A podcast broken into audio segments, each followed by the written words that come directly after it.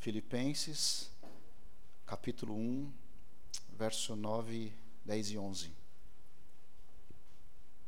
Diz assim: Essa é a minha oração, que o amor de vocês aumente cada vez mais em conhecimento e em toda a percepção, para discernirem o que é melhor, a fim de serem puros e irrepreensíveis até o dia de Cristo, cheios do fruto, do, do, do fruto da justiça, fruto que vem por meio de Jesus Cristo, para a glória e louvor de Deus. Pai, nós te agradecemos mais uma vez, Senhor, uh, por estarmos aqui reunidos e por estarmos reunidos em torno da Sua palavra, Senhor, palavra de vida que transforma, que nos dá esperança, Pai. Nós te pedimos que, por meio do Teu Espírito, Senhor, abra o nosso coração e o nosso entendimento nesta noite, que nós possamos compreender, receber e compreender a Sua palavra. Espírito Santo amigo, eu te peço que o Senhor também me capacite a transmiti-la de maneira clara e objetiva aos meus irmãos e que nós sejamos edificados por Sua mensagem nesta noite, no nome de Jesus. Amém. Bom, eu dei um título para essa mensagem: O amor que cresce, conhece e discerne. Falar sobre amor nos dias de hoje é, é um tanto complexo porque nem mesmo muitos cristãos acreditam mais no amor e no amor, no amor de Cristo, no amor não do Senhor, mas no amor de Cristo que deve estar entre nós, por diversas razões. E eu não tiro aqui a razão de quem porventura pense assim. Mas nós vamos é, é, é, falar sobre esse assunto, o amor que cresce, conhece e discerne. Ah, Deus deu a todos nós a capacidade de fazermos escolhas. Todos nós fazemos escolhas na vida. Todos nós, de uma forma ou de outra, fazemos escolhas durante a nossa vida. Essas escolhas elas abrangem as mais diversas áreas eh, que compõem ou fazem parte da vida humana, da nossa vida. Dentre essa, essas capacidades de escolha que Deus nos deu, está a de saber discernir, saber identificar, né, ou discernir, uh, ou identificar o que de fato é essencial para a vida. Deus nos, nos deu a capacidade de escolher, identificar e escolher o que de fato é essencial para a nossa vida e nos ajuda a separar isso. Deus nos dotou desse privilégio, portanto, de poder escolher o que de fato é essencial para a nossa vida, e isso em todos os aspectos da vida humana. Deus nos capacitou, nos, nos, nos presenteou com isso. Mas alguém pode perguntar: por que é importante pensar sobre isso? Sobre as escolhas, sobre o amor que cresce, discerne, e, e Deus nos deu essa capacidade de escolha. Por que pensar nisso e por que isso é importante? Será que isso é um tema para se falar na igreja? A resposta que eu daria é porque nós, nós vivemos num mundo que exige que façamos escolhas a todo tempo, todo dia. O mundo que vivemos nos, nos, nos ah, exige que façamos escolhas a todo tempo escolhas acerca de assuntos diversos, escolhas acerca de pensamentos, de ideias, de crenças, escolhas acerca de filosofias, escolhas acerca de formas de relacionamentos, acerca da família, acerca dos interesses comuns de uma sociedade, por aí vai. Ou seja, ainda que, que você seja uma pessoa que não gosta de determinados assuntos, ainda que você não se envolva com determinadas frentes de debates que tem por aí, ainda todos nós, direta ou indiretamente, fazemos escolhas ou somos convidados diariamente a fazermos escolhas nas mais diversas áreas da nossa vida. Vira e mexe, alguém pode estar nos indagando acerca de um assunto ou de outro, acerca de um tema ou de outro. E isso se dá porque a sociedade em que nós vivemos exige isso, exige que nós nos posicionemos que expressemos as nossas opiniões, as nossas escolhas e, e, e exige que demos respostas a algumas perguntas que são feitas diariamente por aí. Sim ou não? É isso mesmo, está vendo só? Eu acabei de fazer com que vocês fizessem uma escolha agora mesmo, dizendo sim ou não acerca de um assunto que talvez você não tivesse pensado ainda. Então nós estamos sempre fazendo escolhas, sempre. Pois bem, dito isso, nós volta, voltamos então à pergunta que fiz ainda há pouco. Por que para nós cristãos é importante pensarmos sobre isso, sobre escolhas. Porque além de vivermos numa sociedade que exige que façamos escolhas, como eu já disse, como já mencionei a todo tempo, como cristãos nós precisamos ter um parâmetro, uma régua de medir, né? Nós precisamos ter uma base ou um fundamento a partir do qual nós fazemos as escolhas e expressamos as escolhas da nossa vida. Nós precisamos ter um, um ponto de partida, um fundamento a partir do qual estão baseadas todas as nossas escolhas acerca de todos os assuntos que nós somos indagados ou que a vida exige que respondamos. E este é o ponto abordado pelo apóstolo Paulo no texto que nós acabamos de ler, quando ele escreve à igreja dos Filipenses, e esse é o ponto que eu pretendo tratar com vocês hoje também, nesse sermão, que espero que seja breve, para não cansar vocês. Mas antes de falar desse assunto no nosso contexto atual, vale a pena pensar por que, que Paulo escreve dessa forma aqueles irmãos. Antes de abordarmos então esse assunto, vamos pensar no contexto daquela igreja e porque Paulo escreve dessa forma aqueles irmãos que estavam na igreja de Filipos, numa cidade chamada Filipos. Né? Filipos era uma importante cidade da Macedônia e foi nessa cidade que, através de Paulo e Silas, nasceu a primeira igreja no continente europeu. Quando Paulo e Silas estão viajando, lembra que eles têm uma, ele tem uma visão de um varão macedônio, Atos capítulo 16, e esse homem chama eles nessa visão para atravessar para Macedônia.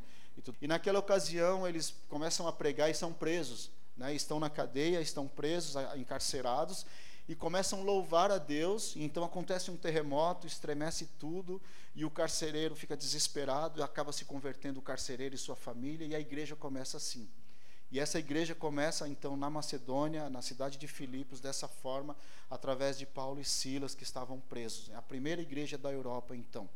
Essa cidade, Filipos, ela, ela era dominada pela cultura greco-romana. Era uh, dominada politicamente pelos romanos, filosoficamente pelos gregos. Por isso, uma cultura greco-romana. Isso significa que haviam ali, ou havia ali, diversos templos de adoração nesses contextos, tanto deuses gregos como romanos também. O próprio imperador era adorado ali, havia templos de adoração a César e aos diversos deuses é, gregos, que eram muitos, o panteão grego são incontáveis os deuses, e haviam templos a todos esses deuses ali. Além dessas duas culturas, greco, gregos e romanos, Muitos judeus também habitavam ali, haviam saído de Jerusalém, habitavam várias cidades, né, vários lugares. Ali também estavam muitos judeus que habitavam nessa cidade de Filipos, e todos esses povos, tanto judeus como gregos e romanos, eles tentavam simultaneamente influenciar nas escolhas e na forma de vida dessa nova comunidade cristã que tinha nascido ali através de Paulo e Silas essas religiões e, e, eles traziam seus costumes, seus ensinos e tentavam influenciar e inserir dentro da igreja os seus costumes pagãos uh, dentro dessa igreja fundada por Paulo e, e, ali eles, eles imprimiam suas culturas, suas crenças, seus costumes, suas filosofias principalmente. E é por esta razão então que muitos irmãos estavam confusos em relação à forma correta de viver e de se comportar numa sociedade, naquela sociedade da época. A igreja, os irmãos que haviam se convertido a Jesus, estavam confusos de como iriam se comportar e fazer as suas escolhas. Eles precisavam então de ajuda no que diz respeito às suas escolhas, uma vez que muitos estavam se deixando ser influenciados pelo poder da cultura romana, grega e, e, e, e judaica, e deixando de seguir a verdade que haviam recebido do próprio Paulo acerca de como deveriam viver as suas vidas agora, pautadas na verdade que haviam recebido ou conhecido por meio da palavra. Estavam deixando de viver uma vida seguindo a verdade de Cristo, estavam deixando essas filosofias e outros ensinos serem inseridos dentro do evangelho e dentro da igreja. Nesta ocasião, Paulo estava preso e impedido de visitar esses irmãos. Por isso, ele demonstra todo o seu cuidado pastoral, todo o amor e gratidão a esses irmãos por meio desta carta conhecida como Carta aos Filipenses, por meio da qual ele também os encoraja e os convida a uma vida de alegria. Por isso ela é, ela é chamada a Carta da Alegria. E, e, ele convida esses irmãos que, a despeito de tudo que eles enfrentavam ali, de toda a adversidade, eles deveriam estar contentes, alegres em Cristo, pensando no dia da vinda do Senhor. Cidade, a cidade de Filipos também havia sido reconstruída. É, no ano 50 aproximadamente antes de Cristo, reconstruída pelos romanos e ela foi construída, reconstruída para ser uma grande vila militar. Então, fora de Roma, a, a, a, aquela era uma cidade que representava muito bem o Império Romano, porque haviam milhares e milhares de soldados que habitavam, que moravam ali, tinha quartel para todo lado. Então, viver ali não era uma vida muito fácil para quem era cristão ou estava se tornando cristão. Dessa forma mais direta, além da adoração então aos vários deuses, sacrifícios também haviam ali, outros rituais os cristãos eram dados a participarem, em alguns casos eles eram forçados a participarem de rituais pagãos e de cultos a outros deuses. Ah, ali também estava muito presente, como eu já mencionei, a filosofia grega, que era muito forte, e ela é tão forte que ela perde, per, perdura até hoje na nossa sociedade, inclusive. E a, a, cultura grega era como um pensamento geral, um conceito é, e as coisas à sua volta, a partir da qual todos pautavam suas vidas e faziam suas escolhas. Então, a cultura grega, ela, ela tinha, a, a, através da filosofia, ela imprimia um conceito de vida e era como existe um termo chamado cosmovisão. Cosmovisão é a forma com que você vê o mundo. Cosmovisão é como uma lente através da qual você vê as coisas à sua volta. É como se você colocasse uma lente azul e você vê tudo azul. A, a cultura grega era, era tão forte que era semelhante a isso. Era como se ela servisse de lente e através dessa filosofia ou desses ensinos, todas as pessoas enxergavam a vida de um modo e pautavam, faziam suas escolhas por meio dessas filosofias, desses ensinos e tudo mais. Então, essa era a realidade a, da, daquele povo. É, a, a, cultura grega também ela tinha algumas linhas. Uma delas, por exemplo, dizia que a verdade era algo transcendental. A verdade, é, no grego, é uma palavra chamada aletheia. Eles diziam que a verdade era algo transcendental, que você não pode tocar, que está no mundo, no mundo dos deuses, né, num lugar inatingível. Ou seja, para eles a verdade habitava numa outra dimensão, onde habitavam os deuses, e, portanto, todas as coisas que existiam aqui na Terra não eram reais. Quem já leu Platão sabe disso, ele fala disso. Não são reais, mas são apenas sombras ou cópias de uma realidade suprema que existe num suposto mundo perfeito acima de nós. Filosofia, né? Para eles, então, essa estante aqui não é real. Ela é a sombra ou a cópia de uma estante perfeita que existe num outro mundo, no, do além do aquém. Por aí. Então, eles acreditavam nessa transcendência. E você só podia conhecer a estante verdadeira, assim como conhecer os deuses e toda a verdade, se você fosse muito inteligente, por meio da meditação e do intelecto, sua alma se desprendia do seu corpo, você subia para esse lugar e você conhecia a realidade. Então eles pegavam e ensinavam isso dentro da igreja, que a, a realidade poderia ser conhecida por meio do intelecto, do esforço, da sabedoria humana. E dentre essa verdade estavam os deuses. Eles diziam que a divindade só poderia ser conhecida dessa forma. A outra linha de filósofos também muito influente acreditava, por exemplo, é, e usava uma palavra grega chamada aesthesis, que significa percepção ou sensação. E eles diziam que era possível perceber e conhecer a realidade à sua volta através das sensações, através do sentir. Você sente alguma coisa, então é assim que você percebe as coisas à sua volta, por meio dos sentimentos ou das percepções, melhor dizendo. Para eles, então, era possível conhecer e discernir a forma correta de viver e, e de fazer escolhas essenciais para a vida por meio da visão, da audição, do tato, do olfato e do radar, os cinco sentidos. Usando esses cinco sentidos, então, eles diziam: você pode conhecer a vida, fazer as, suas, as, as escolhas essenciais para a vida por meio do sentir. Se você sente, meu irmão, então Vai lá, deve ser bom. Faça suas escolhas por meio do sentir. Já ouviu isso por aí? Em meio da igreja, inclusive? Onde você tem que sentir?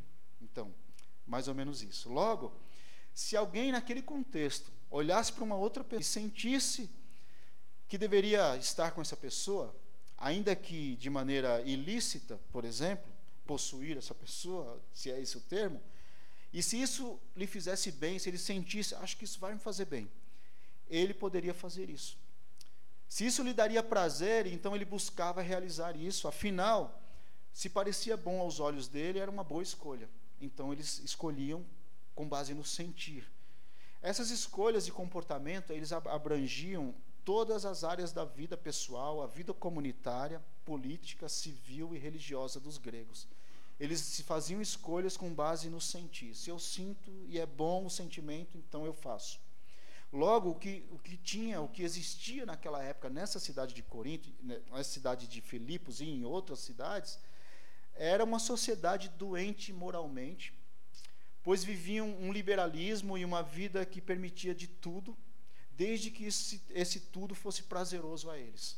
Então, tudo era permitido e faziam de tudo, porque se isso dá prazer, então não tem problema. E é por isso que desde aquela época haviam as orgias, haviam tantas, tantas outras coisas. Por isso havia os cultos, por exemplo, aos deuses envolvendo prostituição. É, existiam as prostitutas cultuais, por exemplo, onde as pessoas, homens iam aos templos se deitar com essas mulheres em forma de adoração aos deuses, por exemplo. Sacrifícios dos mais diversos, inclusive de seres humanos, de crianças, Moloque e outros deuses recebiam sacrifícios humanos. E tudo era permitido. Podia fazer tudo isso, não tinha, não tinha problema. Cidades como de Corinto, por exemplo, dominada pela cultura grega, haviam as prostitutas cultuais e, e, e séculos atrás encontraram nos escombros de um templo vários vários órgãos genitais feitos de, de barro, de argila, milhares deles, oferecidos a deuses para que eles curassem as doenças, porque havia muita doença venérea, muita doença no meio do povo por causa das orgias e dessa misturada toda e dessa forma de vida. Porém, se isso dava prazer, era permitido. Se você sente, pode fazer. Era isso que determinava ou pautava as escolhas daquela época. Por outro lado, estavam os judeus nessa mesma cidade, que tinham como base e fundamento para suas escolhas ou para a escolha da vida a Torá, o livro da lei.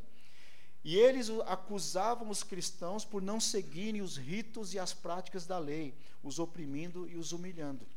A lei era ruim? Não, mas eles adulteravam a lei também. Né? E quem não se circundava e outras circuncidava e, outra, e outras coisas eram humilhados. Diziam a eles que a única forma de viver corretamente, a única forma de manter os relacionamentos verdadeiros, a única forma de conhecer a verdade e nutrir uma vida que resultasse em glória para Deus era seguindo a Torá ao pé da letra, além dos outros mandamentos criados pela elite judaica durante os séculos que não estavam na Torá.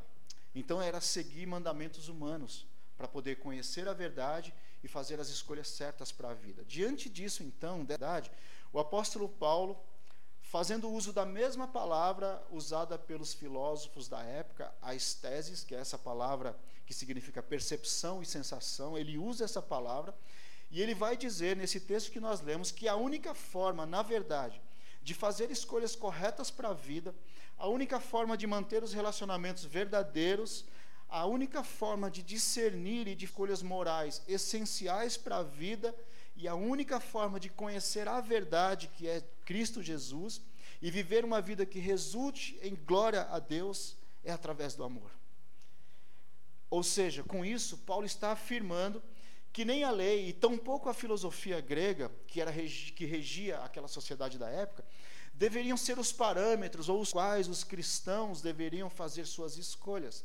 Mas a base, o fundamento perfeito e verdadeiro, era o amor que eles haviam conhecido por meio de Jesus Cristo, aquele que havia, os havia salvado. Então, Paulo substitui todos, todos, todos esses ensinos judaicos e greco-romanos e diz: nada disso serve de parâmetro para escolher o que é verdadeiro, bom para a vida, o que, o que o, o fundamento real se chama amor. Paulo está afirmando e encorajando então os seus leitores ao dizer que, nas entrelinhas, que o amor mútuo entre os irmãos deve ser a base para a vida, para toda a vida. Ao dizer isso, ele afirma que na era messiânica, agora que Cristo havia vindo, sido morto e ressuscitado, na era messiânica presente, então, a graça e o amor de Jesus vieram substituir a religião da Torá, assim como veio destruir toda a filosofia humana criada e venerada pelos gregos agora é pelo amor. Agora é tudo com base no amor. Num mundo então extremamente egoísta, onde as pessoas viviam seus próprios prazeres e tudo que lhe dava prazer eles faziam, onde a busca pelo prazer próprio, pelos interesses próprios ditava o modo de vida, o evangelho de Jesus chega para desconstruir todos esses conceitos e dizer que a verdade que agora havia sido revelada por meio de Jesus Cristo tornara-se o novo fundamento que deveria reger a vida humana o amor revelado em Cristo Jesus. E a palavra aletheia, a verdade, ela não é outra coisa, senão hoje nós conhecemos verdade como oposto de mentira. O que é verdade? É o oposto de mentira. A palavra grega aletheia, que é traduzida por verdade, significa aquilo que estava oculto e não está mais, foi revelado. Então, a aletheia é Jesus, que estava oculto, mas foi revelado por meio ah, de Jesus, por meio dele, obviamente, o Filho de Deus, que veio a nós e se mostrou. Então, a verdade não está mais no Olimpo, não está mais num lugar transcendental.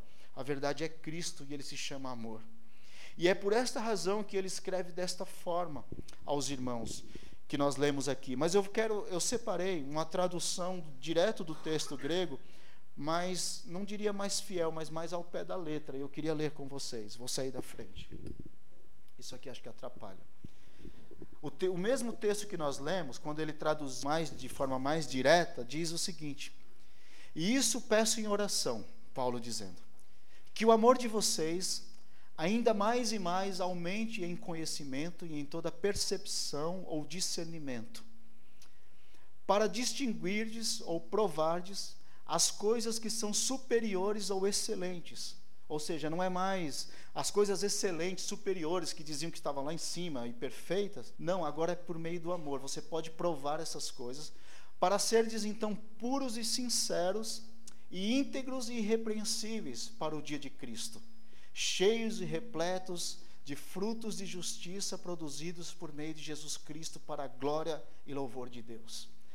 Essa é uma tradução, digamos, ao pé da letra do texto do texto grego que nós acabamos de ler. Não que esteja errada, mas as Bíblias elas tentam facilitar o nosso entendimento. E eu trouxe isso para nós entendermos que é muito mais profundo. Isso peço em oração, que o amor de vocês, ele está dizendo para aqueles irmãos, ainda mais e mais aumente em conhecimento.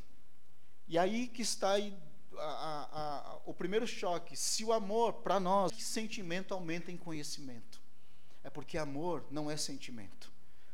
Aumente em conhecimento e em toda percepção ou discernimento, para distinguir, para poder provar, separar o que é certo e errado, fazer as escolhas essenciais para a vida, né, em outras palavras, para assim vocês se tornarem puros e sinceros e íntegros e irrepreensíveis até o dia de Cristo, ou seja, até o dia que Cristo vai voltar e julgar a todos nós. Então, até esse dia, se agirmos dessa forma, viveremos cheios ou repletos, transbordando de frutos de justiça que são produzidos por meio de Cristo, que está em nós, para a glória de Deus ou para louvor de Deus. E com isso, Paulo destrói o, o, o argumento judaico, grego e romano e tudo mais, dizendo: não, agora se você quer viver para a glória de Deus, se a sua vida quer, você quer viver uma vida de louvor a Deus, que agrada ao Senhor em todo o tempo, você precisa viver com base no amor. Portanto, o amor genuíno deve crescer entre os irmãos como fundamento para a vida.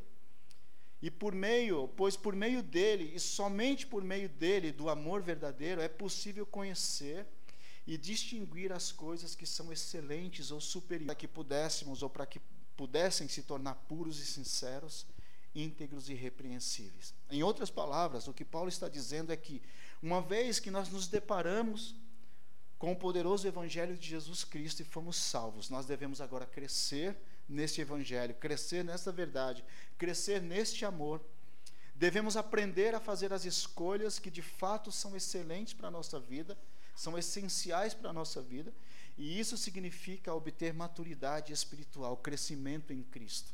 Se você observar o verso 3 de Filipenses capítulo 1, Paulo diz assim: Agradeço ao meu Deus toda vez que me lembro de vocês, em todas as minhas orações, em favor de vocês. Com alegria por causa da, da cooperação de vocês. Verso 6: Estou convencido de que aquele que começou a boa obra em vocês vai completá-la até o dia de Cristo dizendo o seguinte: que aquele que começou, ou seja, eles foram cansados, Cristo começou algo neles. Esse Cristo vai completar isso até o dia da sua vinda. Então, em outras palavras, o que ele está dizendo é que esse conhecer esse amor, crescer nesse amor, é, que traz conhecimento e discernimento, é conhecer em Cristo, é crescer em Cristo, é se tornar maduro em Cristo. A oração de Paulo, então, pelos filipenses é para que eles possam expressar seu amor em seus relacionamentos mútuos, à medida que vão conhecendo aquilo que precisa ser feito em determinada situação, e em seguida aplicar o conhecimento adquirido a essa situação. É uma, é uma forma de vida comunitária, onde eles, se, onde eles conhecem as necessidades uns dos outros e aplicam com conhecimento as soluções para esses problemas. Isso, dentre outras coisas, significa uma comunidade onde uns cuidam dos outros, se importam naturalmente uns com os outros e se autoajudam, uma, uma comunidade que se ajuda, que se conhece, que conhece a necessidade um do outro, visando o crescimento de todos. Ninguém deseja crescer sozinho, ninguém deseja correr na frente, mas todos crescem juntos, todos ajudam uns aos outros, todos trabalham em prol um do outro. E esta é uma comunidade desejada por Cristo Jesus. Numa comunidade assim, não existe lugar para egoísmo para eu fazer as escolhas que são boas para mim. Não deve existir queixas, não deve existir fofoca, não deve existir falsidade, mas tudo deve ser superado e preenchido pelo amor, porque o interesse é de todos e não mais meu. Quando eu sou atingido, digamos assim, pelo amor de Cristo e salvo por este amor, o outro a ser o alvo agora.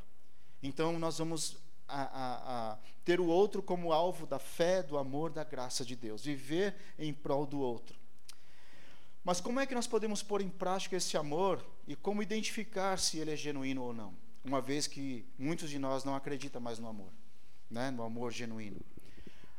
Um deles é que os filipenses, primeiro ponto é que os filipenses possam aprovar as coisas excelentes e distinguir e provar essas coisas. O verbo usado por Paulo aqui significa pôr sob teste. Ou seja, ao fazer as escolhas certas para a vida, você está pondo sob teste todas as escolhas, eh, as possibilidades, escolhendo uma. Depois de você pôr em teste, você aprova isso. esse era um termo comercial. Ele usa um termo usado no comércio local ali, ah, onde as moedas eram distinguidas dessa forma. Uma ideia de teste.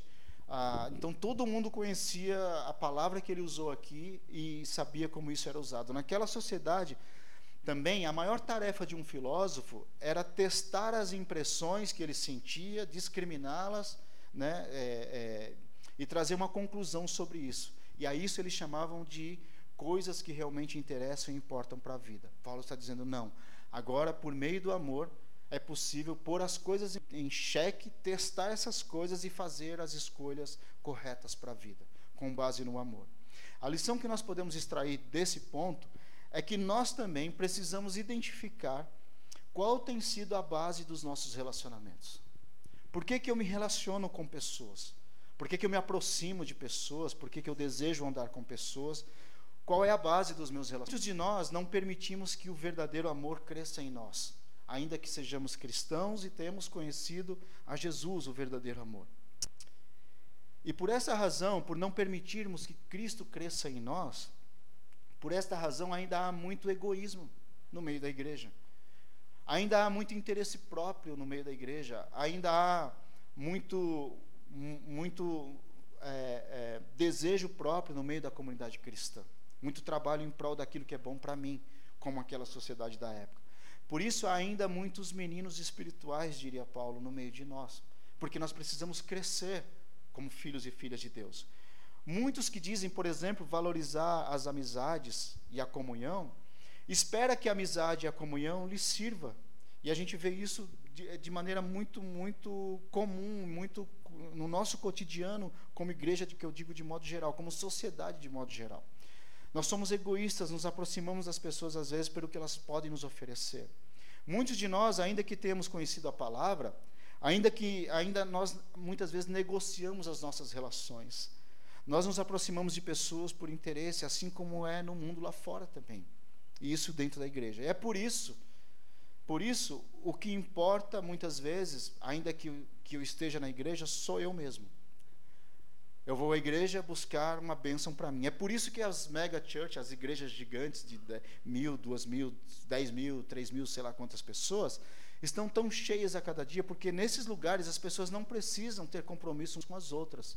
Você vai lá, se senta, ouve um bom louvor, um bom ar-condicionado, uma boa poltrona, ouve uma boa pregação e vai embora e você não precisa dar nem boa noite para a pessoa que está sentada do seu lado. Porque nós vivemos uma sociedade egoísta, extremamente egoísta, onde eu não, eu não, é melhor eu não saber quem está do meu lado, porque vai que né, precisa de alguma coisa.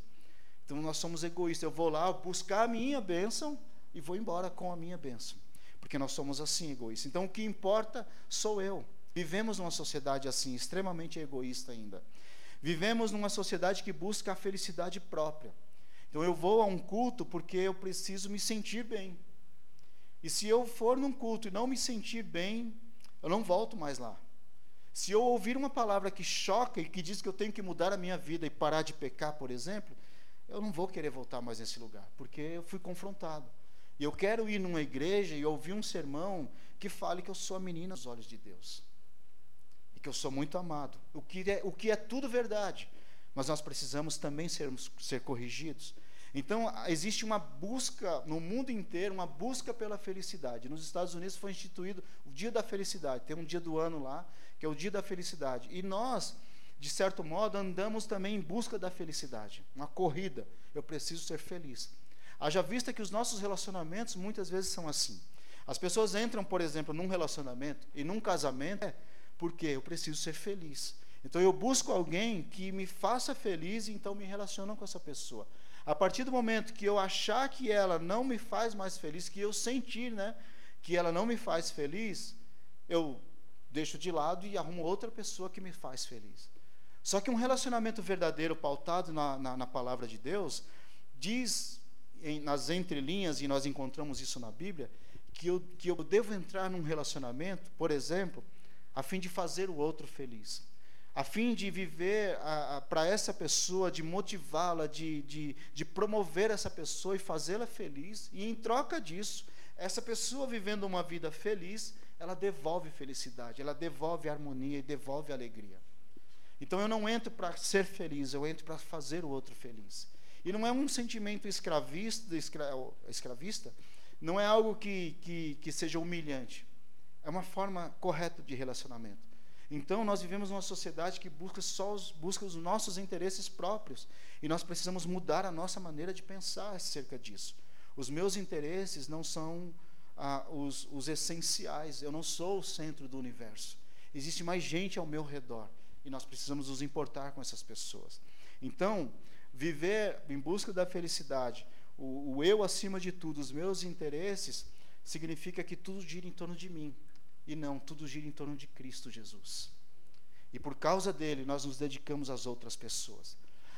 As coisas são tão assim, não fiquem com raiva de mim, tá? Mas nós precisamos conversar como família de Deus. e não estou me referindo a ninguém aqui, não, fique, fique tranquilo com isso. Mas, às vezes, as pessoas desaparecem da nossa vida por meses e anos, e sei lá, somem. E aí, se alguém encontra ou a gente encontra essa pessoa um dia, às vezes ela acha no direito de falar: Ah, eu, eu sumi, ninguém me procurou. Mas você já parou para pensar que você abandonou todos nós? Porque que é, é, é, uma, é, uma, é, é, o mesmo, é o mesmo sentimento.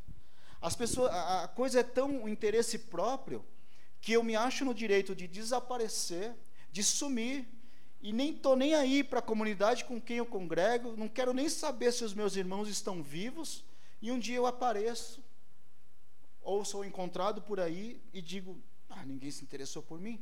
Por quê? Porque a, a pessoa está centrada em si, porque a pessoa está preocupada com ela mesma. Então, eu não estou aqui me referindo a uma pessoa ou a, a, essa comunidade. Aqui, aliás, não acontece isso, só nas outras igrejas acontece isso, na verdade. Mas é, é muito comum isso hoje. Então, as pessoas precisam pensar mais nas outras também, né? E, e deixar de viver uma vida que gira em torno de si mesma. O segundo resultado que deriva do cultivo dessa virtude, do, da, do crescimento do amor, é tornar-se íntegros e irrepreensíveis, Paulo diz. Vivendo essa vida que ele sugere aqui, isso vai nos permitir viver uma vida de integridade e uma vida é, irrepreensível. Ali diz outra palavra, né? Uma vida é, puros e sinceros, diz ali, íntegros e irrepreensíveis embaixo. Então, é, nos permite viver isso.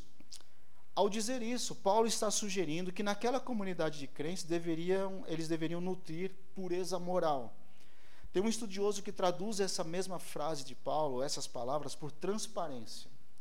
Ou seja, ele traduz dessa forma porque a palavra usada pelo apóstolo nesse texto, é, o termo usado por ele significa luz do sol. E ela deriva de uma palavra que significa testado pela luz do sol. Viver uma vida transparente, íntegro e irrepreensível é a mesma coisa de alguém testado pela luz do sol. O que significa isso? Nós, os filhos e filhas de Deus, nós devemos ter isso em mente, que nós estamos expostos o todo como quem está em praça pública ao meio-dia no sol mais escaldante, totalmente exposto. E, e, e, ao termos refletido em nós a luz do sol sobre nossas vidas, mostrará toda a nossa pureza e toda a nossa transparência, ou toda a sujeira que há em nós. Então, a, o, o objetivo de viver uma vida pautada no amor é em nós.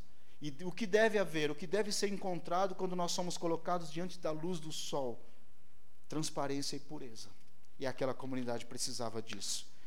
Já o termo irrepreensível, que também é traduzido por inculpável em algumas Bíblias, em algumas traduções, pode ser entendido, por causa do, do, da forma transitiva que ele aparece, não causa ofensa a outra pessoa. Você ser irrepreensível não significa assim, nossa, ninguém pode me dar bronca porque eu não sou irrepreensível, porque eu sou irrepreensível, ninguém pode me repreender. Não. A palavra irrepreensível, no seu contexto original, significa alguém que não causa ofensa a outro, que não faz mal ao outro. E tem muito crente que faz mal ao outro. Então, tem alguma coisa errada. Então, diferente de carregar uma culpa, simplesmente, ser irrepreensível ou inculpável significa não causar ofensa aos outros. E isso, em resumo, significa dizer que o outro é mais importante. Eu não vou ferir a outra pessoa. Eu não vou magoar a outra pessoa. Eu vou priorizar essa pessoa. O outro é o alvo do amor de Cristo. Em todas as, de todas as maneiras eu preciso preservar a vida do outro. E isso a partir das nossas casas, dos nossos é, convívios, é, de familiar, marido e mulher, com filhos e tudo mais. Eu, devo, eu, não, eu não posso viver ofendendo o outro. E muitas vezes ofensa não é xingamento. Não é você falar algo que machuca, que faz a pessoa chorar na hora. Às vezes, falta de palavras ofende também. Falta de falar, falta de comunicação gestos, é, formas de comportamento machucam muito mais. Então, se nós somos crentes em Jesus e temos uma vida pautada no amor, nós não podemos ofender as pessoas à nossa volta. Às vezes nós ofendemos das maneiras mais simples, e, e eu já fiz isso. Eu, eu, Deus me corrigiu nessa semana quando eu pensava sobre esse texto. E porque eu também não sou perfeito. Estamos aqui no mesmo barco, tá bom? Às vezes nós fazemos, nós agimos assim. Ah, tem uma coisa para fazer, preciso da ajuda de alguém. Eu preciso da ajuda de qualquer pessoa que esteja ao meu lado, ali ao meu redor.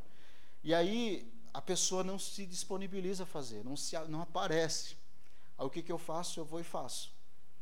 E aí a pessoa de repente chega e aí precisa fazer algo, né, não sei o que lá. Sabe como a gente responde às vezes? É, precisava, né, mas eu já fiz, eu tive que fazer, né? Se eu não faço, se não sou eu, né, em outras palavras. Isso ofende muito. E, e, e, muitas vezes a gente simplesmente podia falar: Pois é, eu acabei fazendo, mas tudo bem, da próxima você me ajuda. Sabe aquela ideia assim: Ah, é, você lavou a louça, né? Ah, é, eu não lavo, né? Não, não precisa falar isso. Falar, lavei. E qual o problema disso? Eu estou dizendo esses exemplos que não são reais. Esse exemplo da louça não aconteceu comigo, não, tá? mas assim, é, mas eu lavo louça. E eu estou dizendo, eu estou citando esses exemplos, eu estou querendo te provocar a pensar em outros, tão simples quanto esse, que às vezes a gente passa batido assim e a gente, nós estamos ofendendo a pessoa. Sabe o que isso gera? Uma culpa terrível. A pessoa se sente um, um lixo, fala, puxa vida, eu, eu podia ter feito, prejudiquei, né? teve que fazer, se esforçou. A gente joga um peso nas costas do outro que a pessoa fica arrebentada o resto do dia ou da noite. E a gente simplesmente podia falar: eu fiz, tudo bem, não tem problema, da próxima você faz, ou da próxima você me ajuda. Então, conviver de forma é, pautada no amor também significa, nessas pequenas coisas, saber responder e conviver, relacionar. A conclusão de tudo isso: qual o perigo que a comunidade que nós sofremos ao decidir estabelecer uma vida pautada no amor com base e fundamento no amor para a nossa vida. Existe algum risco nisso? Existe. Existem riscos, sim. Como na igreja de Filipos, ou na época daquela igreja, onde havia muitos enganos nos quais a igreja estava caindo, hoje também há muitos enganos e, e, e muitos riscos também de nós vivermos uma vida inteiramente pautada no amor. É, não que não devamos, mas existem riscos. Como principal risco que corremos hoje, eu destaco o próprio discurso que há hoje no mundo é, em nome do amor. Existe um grito e um, e um, um discurso, né, uma pauta hoje no mundo inteiro sobre o amor. Todo mundo fala de amor hoje em dia, até quem não sabe o que é amor e nunca amou ninguém. Hoje, o amor tem sido estabelecido pela sociedade como a base para um viver correto. Você quer viver corretamente, é, ecologicamente correto, tudo correto, base no amor, meu irmão. Tudo o amor, o amor supera tudo. Então, hoje, se defende toda forma. Se isso significa amor, ame, seja feliz, faça, case com uma árvore. É amor, não tem problema. Lá no Juazeiro do Norte, uma mulher casou com um bode. É amor, não tem problema. No jornal outro dia eu vi um cara que casou com uma bicicleta. Não tem problema. É amor? Não tem problema. Então todo tipo de relacionamento, toda forma de amor é válida. Lulu Santos venceu, né? Toda forma de amor. Eu lembrei disso agora, que ele tinha uma música com esse nome, não tem? Toda forma de amor, então, o amor tem sido estabelecido pela sociedade como a base para um viver correto, e existe essa defesa de toda forma de amor, desde que satisfaça, desde que me dê prazer, proporcione prazer, alegria, vale tudo, vamos amar. E existe esse discurso no mundo hoje.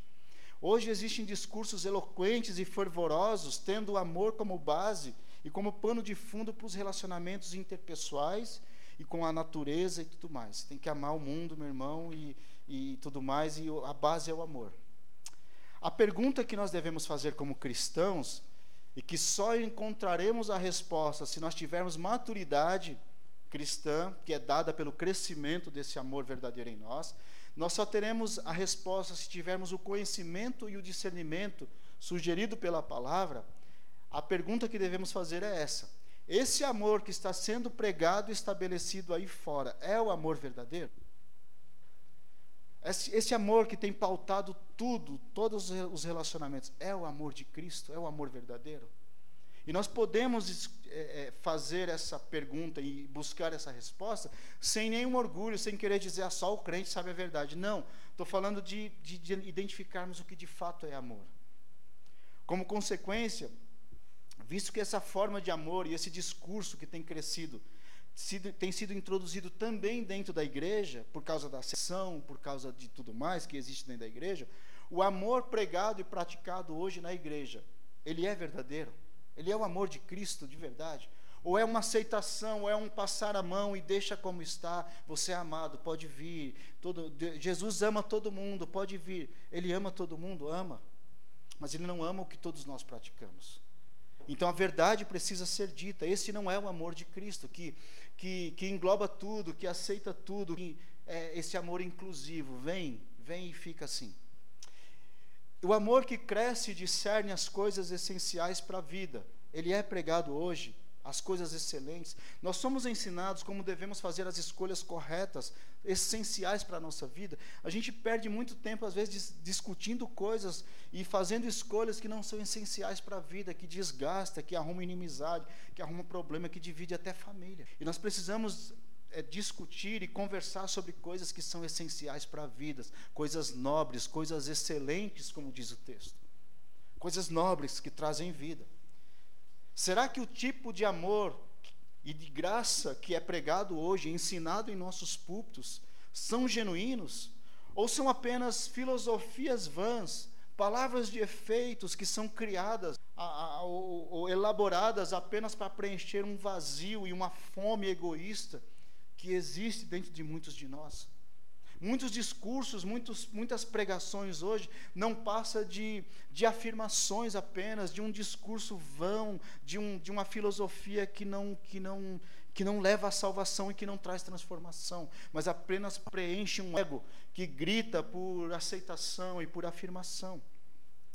Esse Jesus que está sendo que está sendo pregado, que se preocupa mais comigo, com o que eu preciso de um, seja, seja o, o, o que for, é, se preocupa só comigo, com os meus interesses, os meus desejos pessoais, as minhas necessidades pessoais.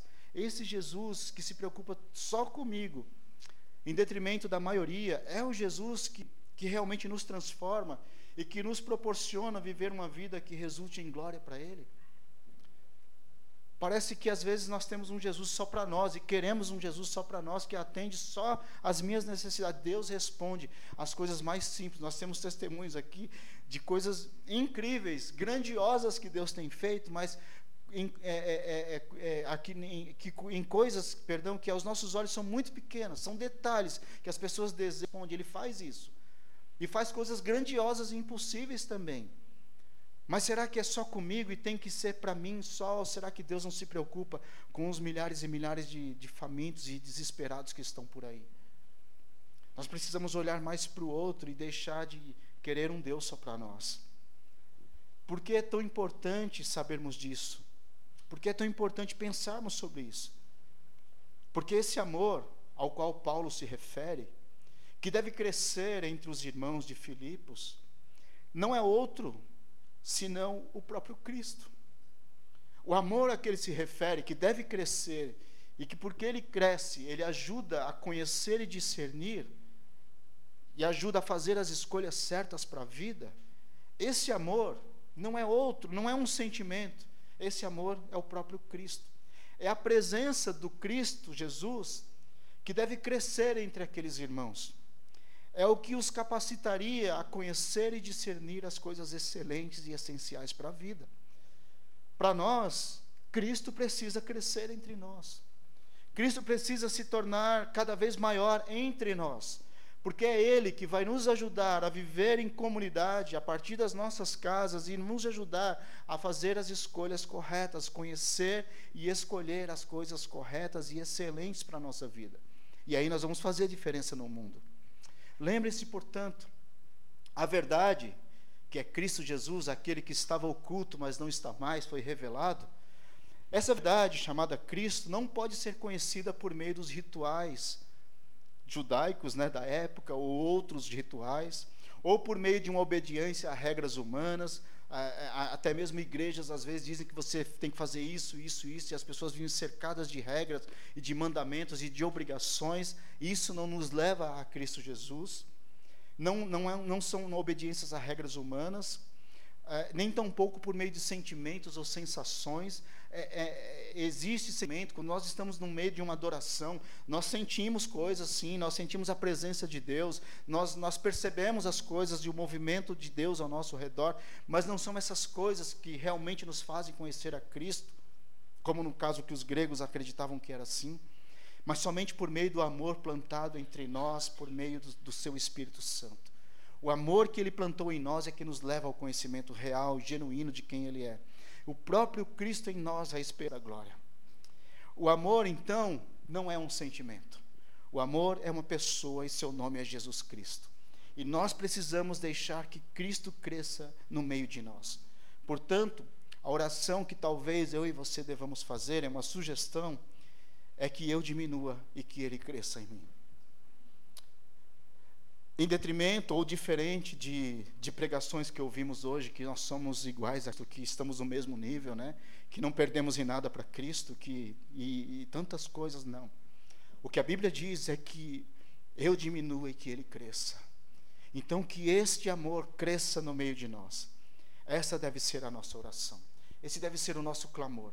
Cristo cresça em mim e me ajude a fazer as escolhas corretas, me ajude a escolher as coisas excelentes para a vida, não me deixe perder com aquilo que não é essencial para a vida, que não me vai acrescentar nada, que não vai acrescentar nada à vida dos meus irmãos, das pessoas à minha volta, da minha família.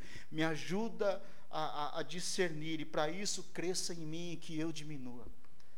O problema é que muitos de nós somos muito grandões muitas vezes e queremos crescer muito mas nós precisamos diminuir para que Cristo cresça em nós.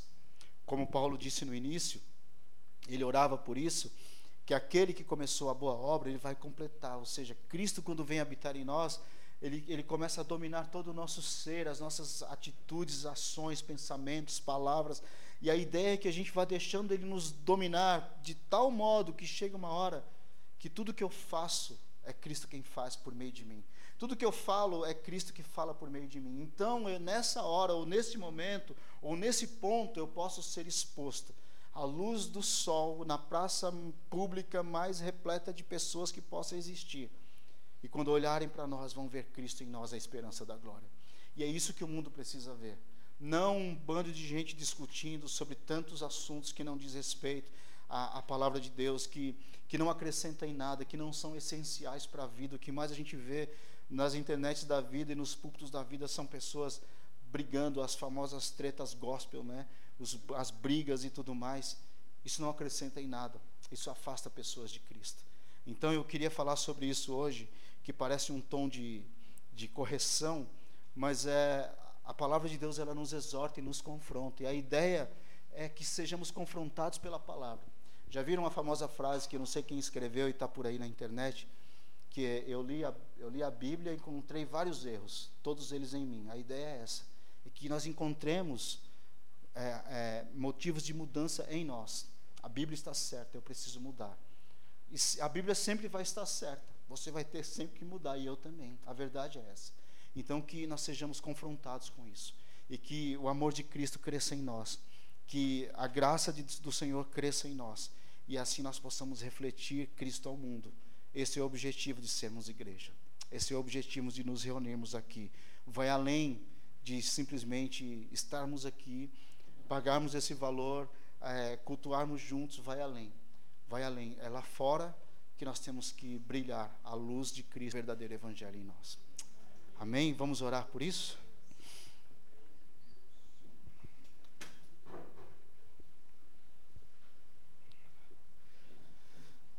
Eu não sei que parte te tocou mais, no sentido de que parte você gostaria de orar para a sua vida. Mas fique livre para orar nessa hora, para refletir. Se você não quiser orar, só pense sobre tudo isso que falamos.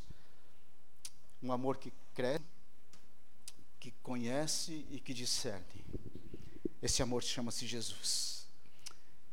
Que Cristo cresça em nós, que o Senhor cresça em nós.